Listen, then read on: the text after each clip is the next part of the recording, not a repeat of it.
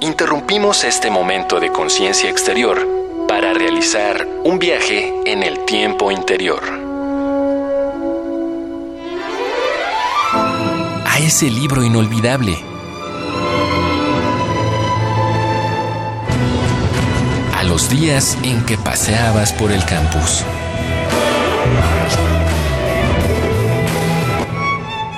A tu primera vez en una sala de conciertos. Cada pieza musical suena a un momento inolvidable.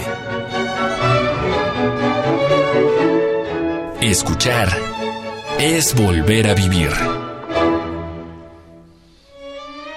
Radio UNAM presenta Primera temporada 2019 de la Orquesta Filarmónica de la UNAM, desde la Sala Nezahualcóyotl del Centro Cultural Universitario.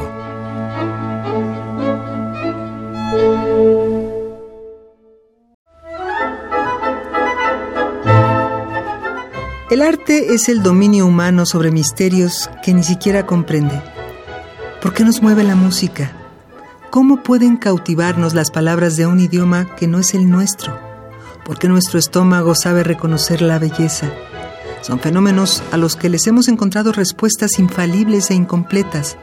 Basta tan solo una pizca de sensibilidad para entender que estas situaciones simplemente son. Y aún acostumbrados a vivir con lo inefable, una duda más grande persigue a aprendices y profesionales por igual. El santo grial de la creación artística. ¿De dónde proviene la obra perfecta? El talento y la constancia requieren de una práctica constante o la inspiración es un influjo de algo extraterrenal que nos transmiten las obras maestras al dictado. Es verdad que cada pieza creativa está cargada de contextos visibles e invisibles, pero eso solo desplaza las respuestas sin dar con la verdadera. Subir escaleras, abrir una ventana al sol, la voz de una persona desconocida, el aullido de un perro por la noche, la idea de una pieza artística puede provenir de cualquier lugar. Aún así, la idea no es nada comparada con la ejecución del proceso creativo, el cual parece guiarse bajo la máxima de Samuel Beckett. Inténtalo. Falla. Intenta otra vez. Falla otra vez. Falla mejor. En ese caso, ¿Dónde quedan los Mozart o los Lope de Vega, cuya página borrador era también su último y mejor tratamiento?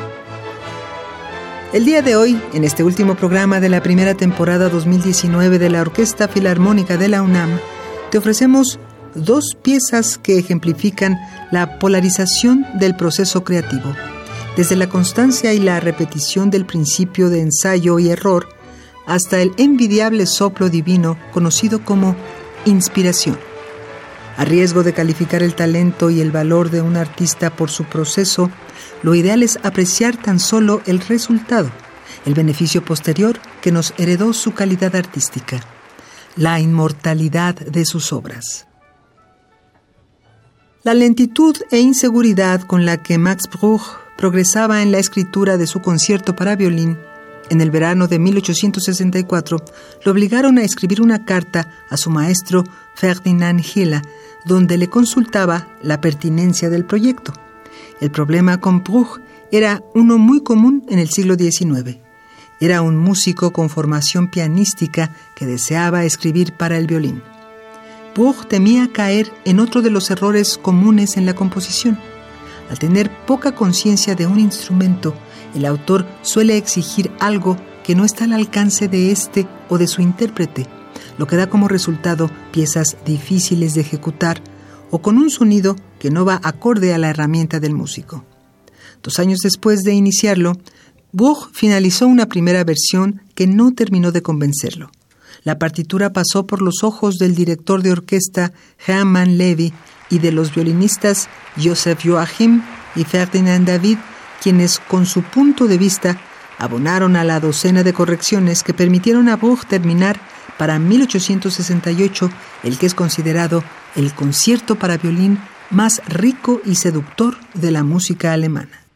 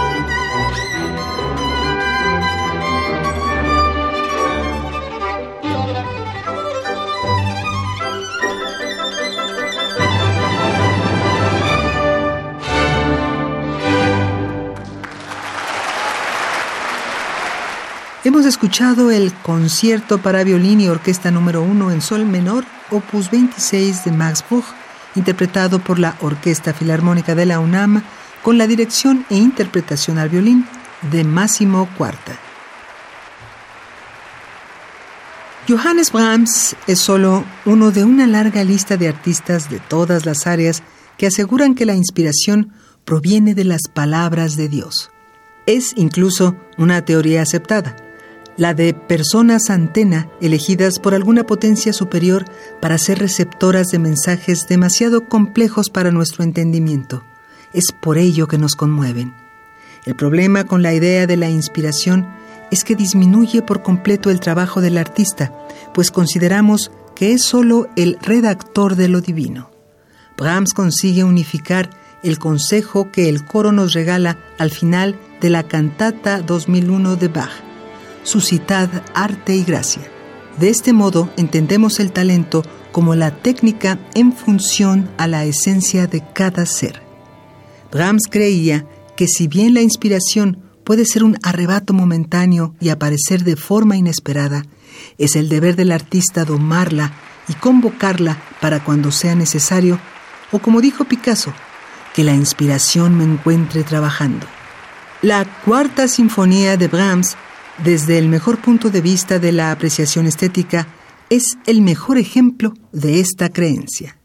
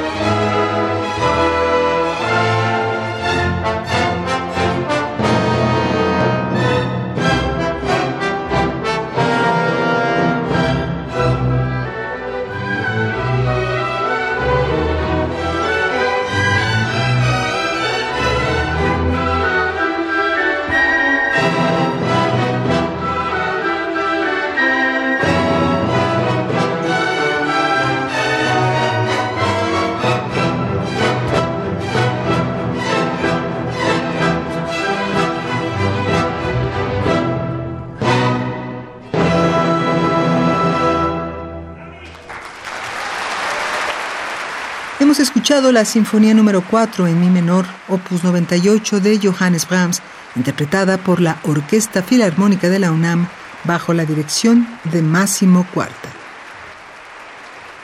Para concluir esta emisión, nos gustaría romper uno de los grandes mitos de la inspiración. No se trata de un aspecto que las moiras ponen en algunas mentes al azar. No es una élite de la humanidad ni el 1% de un sector poblacional. La inspiración, como la creación, están al alcance de cualquier ser humano. El principal error de creer que el artista nace y no se hace es que elimina la posibilidad de que el talento se desarrolle a base de esfuerzo y deseo.